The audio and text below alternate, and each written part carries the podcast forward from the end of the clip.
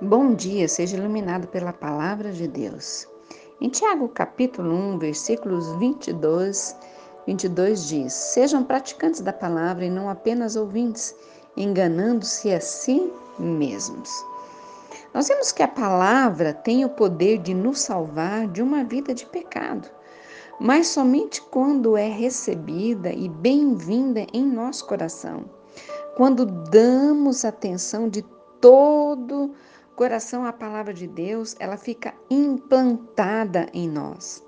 Se quisermos andar no poder de Deus, precisamos dar ouvidos ao conselho do versículo 22 e nos tornar praticantes da palavra e não ouvinte apenas.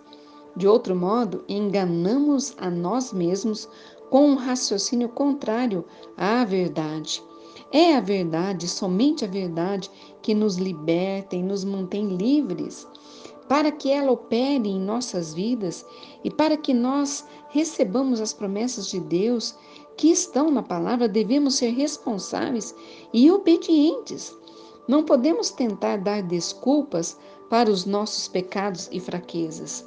Em vez disso, devemos nos tornar escravos de Deus e não da nossa natureza humana ou de outras pessoas ou coisas. Eu encorajo você hoje a manter sua mente em sintonia com a palavra de Deus, mais do que qualquer outra coisa. Desde que a sua palavra seja plantada profundamente em seu coração e ouça o que ela lhe diz, obedeça, então você será um praticante da palavra e não apenas ouvinte. E você terá a tua vida transformada e você andará né, debaixo desse poder tremendo. Amém? Pai, em nome de Jesus, eu te louvo e te agradeço, Senhor, por todas as pessoas que estão me ouvindo agora. Por você, especialmente por você. É você mesmo que eu estou falando. Coloque diante de Deus agora um pedido de oração. Eu quero interceder por você. Eu não sei o que você está precisando, mas a palavra de Deus diz que aquele que pede, recebe.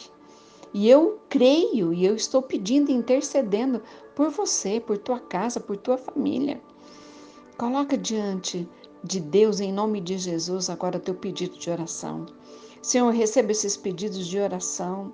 Atenda esses pedidos, ó Deus, em nome de Jesus que eu estou clamando. E abençoo cada pessoa, também os da sua casa e tudo que pertence a cada uma delas. Amém? Declare com fé: terei vitória no dia de hoje pelo sangue de Jesus. Amém.